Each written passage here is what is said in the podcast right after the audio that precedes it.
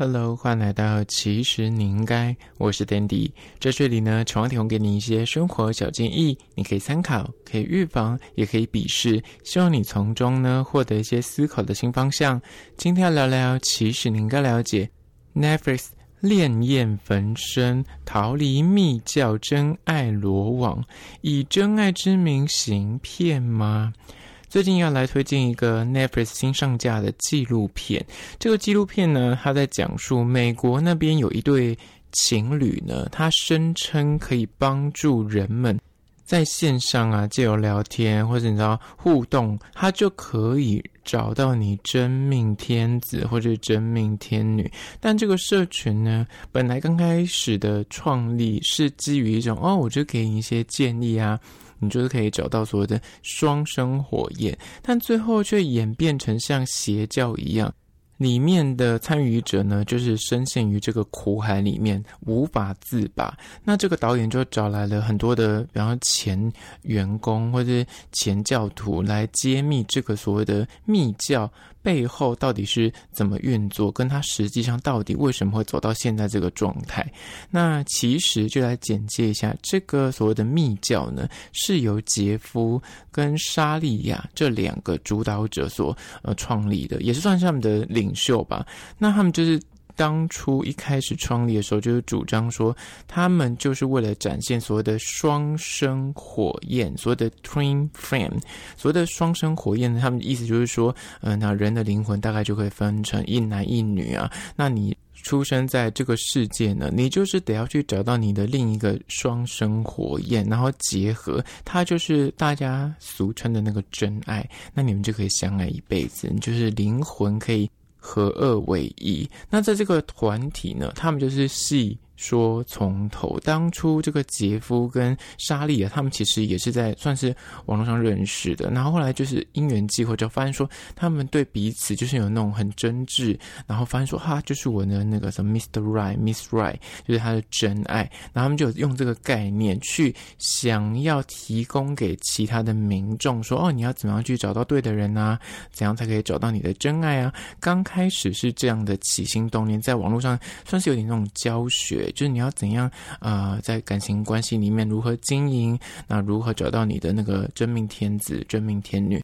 刚开始是用这个概念在网络上，就是算是授课，就是像现在很多那种说的呃课程，你就是买他们的课程，或是听他们分享啊，跟他们互动这样。而刚开始他们可能只是在啊社群上面分享自己的恋爱经验啊，跟怎样找到另一半的故事。但后来他们就越讲越起劲，发现说，哎，这好像是一个商机，所以他们就开始就是录制一些影片在 YouTube 上面，就是广为呃就是推广说，哎，你如果想要找真爱，可以来这边找，我会教你找到你的灵魂伴侣啊，双生火焰啊。那就要求他的，比方说顾客或是这些所谓的听众啊观众要去。买他的课程，然后也要叫他们自我揭露自己的感情经验，从中他就会给你一些指点，说你要去怎么找到你的双生火焰呢？起初他们只是给一些建议，那刚开始的时候他可能就听听你的故事，然后你可能会讲到你的前任，讲到你现在可能在诶交友软体上面遇到人，或者你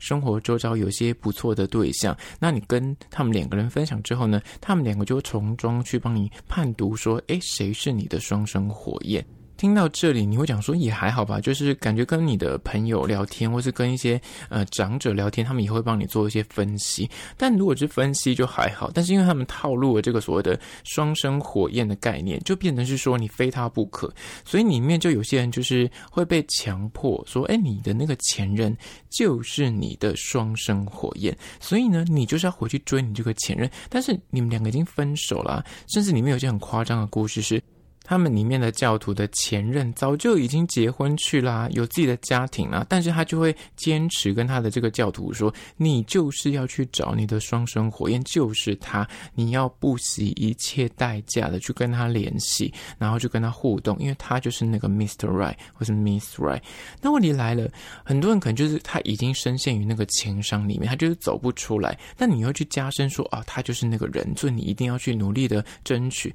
等于是有点破坏家庭。至于是有可能，其实你内心也有一点放下这件事情，但是你又被人家就想套路那个种子在你的内心里面说：“哦，他是有机会的，他是那个对的人，他是你的灵魂伴侣。”你就会觉得说：“诶，我这样是不是要努力的去尝试，努力的去接近他？”但问题来了。你过多的尝试，或是人家根本就没有那个意思的时候，或是人家已经感情已经转淡，没有呃好感的时候，你还硬要去很多的讨好，很多的互动，就会让另一方有压力。所以，甚至里面有些教徒是，他跟他的前任，或是可能是离婚的关系，但他跟他的前夫已经就是闹不和，那对方都已经申请保护令。向法院申请说，你就不能够靠近我啊，你就是已经在骚扰我。但这个教主呢，还是不断的在洗脑他说，他是你的那个对的人，他是你的双生火焰，你一定要去靠近他，就导致这个女的后面就是很惨，她就真的还是要付诸于行动，因为教主一直叫她要去接近他，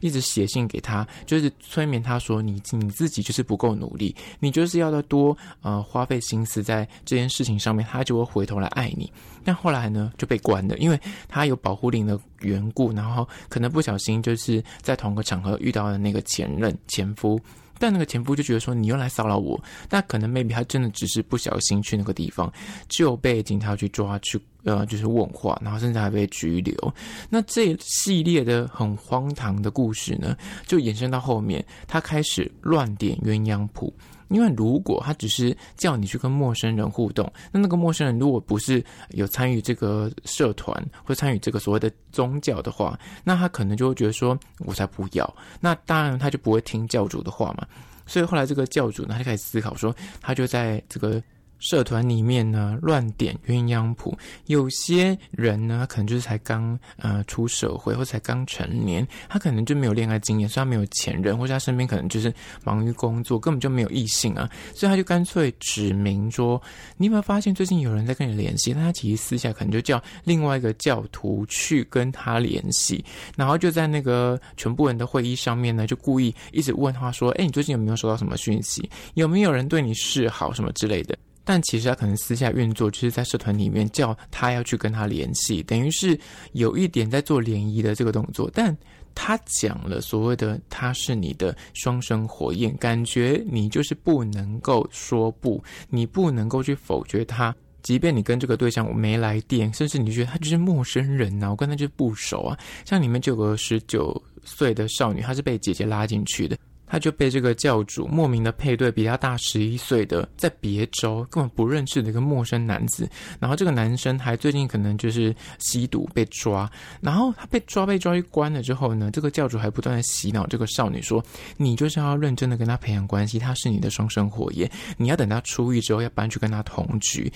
结果真的。还真的等到他出狱，这个女的还搬去跟他同居。但这个女的后访的时候，因为她可能后来就清醒，离开这个宗教了。她就觉得说，她当初就是一切都是被压迫的，在那个情势之下，大家都说你的双生火焰就是他，你怎么可以就是不努力的去等他呢？你怎么可以不去跟他同居呢？后来，这个少女在半推半就之下，因为她姐姐也在这个宗教里面，所以等于是她就是一切的都被安排好了，所以她就只好真的搬去跟他同居。但她发现说，这个男的就是情绪很容易失控，有思觉失调症候群，但是没有人可以救他，因为教主就说他就是你的。双生火焰，你要包容他。那一旦你发现说他有什么问题，你要去内心要去反省。他就会有一个概念说，一旦你发现你另一半身上有什么问题，举例你说他怎么可以这么不关心我，他怎么可以这么的不爱干净，你要把这个他改成我。我怎么可以这么不关心我？我怎么可以这么不爱干净？你就开始自我质疑，然后把一切你觉得对于另一半的一些怨怼啊，或是愤怒也好，全部转移到自己身上。你要去自我质疑，说我是不是要怎样做得更好？我要怎样让自己啊、能够呃好起来？你要去自我探索就对了。但这样子的自我不停的质问，问题来了，他无助于关系啊，因为对方。根本就是不会改变呐、那而且加上他根本就是不喜欢这个男的，他是因为被这个教主就直接乱点鸳鸯谱，就是指明说他就是他的双生火焰。就是一个很可怕的故事。中间还有很多关于说，呃，它里面还会找到一些什么假装是心理治疗啊，还会催眠啊，还会叫你自我揭露啊，就是叫你去跟这些所谓的导师聊聊。因为除了教主之外，他下面呃长期经营之后呢，他就把一些资深的教友拉拔成讲师。那你要成为讲师，除了你要遵守教主所有的规定之外，你还要买所有教主之前发行的所有的课程。买完课程之后，你要去听完课程之后融会贯通，他才能够让你当他的下线，你才可以去拉其他的教友。然后你还会被规定 KPI，就是你可能还要呃，就是身负多个身份，你要去做网络行销啊，做什么美编啊，做什么推广啊，去各大的社群平台，比方他就会要求他的呃教徒要去什么 PPT、D 卡，如果他在台。湾的话，就要去发文啊，说你们有多幸福啊！你们在这个教会里面可能找到你的双生火焰啊，什么之类的，就是有个老鼠会的概念，变成直销大会。就是他除了核心成员，就是拉拢你加入这个教徒之外，你要下面去拉下线，下线还要再去找教友，然后就一层一层的剥削你们，就叫你们要贡献你们的薪水啊，然后买他的课程啊，买他的食物啊，买他的周边啊，借此他就扩大成一个事业，而这个。事业呢？因为它是盈利组织，所以会被抽税，然后很担心被所谓的国税局盯上，他就想说：“那我就是把它改成宗教，就是非盈利组织，这样子我就更好圈钱。”然后就叫他的教友要去怎样去想出办法，让这个组织变成一个宗教。那就后来到后面开始越来越夸张，他开始讲说自己是耶稣在世，说什么我长得很像耶稣，不是吗？所以我讲的呃，就是你们都要听我的话，这样子。那一旦内部有一些教徒有一些批评声浪，或是开始质疑他的权威的时候呢，他就会开始说：“你就要去自我的审判。”他就会设计一些规则，让你就是来遵守。如果你不遵守他的这个教条的话，就把你赶出这个社团，或者是他就会逼你说：“哦，如果你不在我们这个社团，你永远都找不到你的双生火焰。”就是借此恐吓你说：“如果你没有继续的相信我，你就找不到你的真爱。”而很多人就是因为这样子，他本来会加入这个社团，加入这个。宗教就是因为他为情所困嘛，他想要找另一半嘛，但他加入之后发现说，哎，我怎么要找另一半这么的困难？我还要听完你所有的课程。买一堆你的周边，买你的呃出的什么健康食品啊，然后可能那些健康食品跟一点都不健康，吃的还爆肥，然后还得要呃帮你宣传，而且是无酬，你要当他的什么行销呃会员啊，帮他去做下线啊什么之类的，就这一系列操作就是非常的诡异。那后续甚至有些人真的是他本来就有些呃心理问题，他是想要来寻求解方。那加入之后呢，因为他就得不到解方，因为他就是一直叫你要去就是自我的批评，就是。你一切对别人的不开心，对别人的不爽，你都要反过来质疑你自己。后来那个人还自杀。那里面呢，后期就越来越夸张，因为他就是配对，不再是说你啊，你可能要跟你路边的那个谁谁谁是你的双生火焰，或是说你家里转角那个 seven 店员，你可能跟他有点好感，他说他是你的双生火焰，或是他说你是呃你的前任是你的双生火焰。他刚开始就是都还是这个路线，后来发现说这样子他没有办法，就是全。全部掌握，因为你知道，讲一个外人，那个外人如果没有加入这个社团，他很难控制。所以呢，他开始在社团里面自己配对。但是啊，这个社团里面就是 maybe 是九比一，女生九，男生九一。所以啊，有一天男生就是会用完嘛，因为男会员就是这么多而已。后来他就开始女女配，但是这些女女配根本。他们就不是所谓的同性恋，也不是所谓的双性恋，他就被指明他你们两个人就是双生火焰，他们就得在一起。更荒唐的是，这个教主其实他的那个思想非常的诡异，他就说，即便是女女在一起，也有一个人是男生，一个是女生，才可以阴阳调和。他的逻辑就是非常的混乱，就对。所以呢，其中一个女方她得要去扮演那个男生的角色，所以她就会剃短发，然后甚至更严重的后期，现在有些去做那个缩胸手素，但后来他去访问他们的家人，说他从小到大都不觉得他自己是同性恋，或者是所谓的双性恋。就只是单纯这个教主一句话说，你是他的双生火焰，然后你是男生，他就是灌入这个概念之后，就开始男生的打扮，然后把自己想成是我是男生，我一开始就是男生，只是我一直没有意识到。你看我现在过得多开心，然后甚至后期还会做些变性手术，就是这么的疯癫。那到后面为什么会被揭露这么多的故事出来呢？就是很多的教友后来受不了这样的压迫，然后甚至他后面就开始。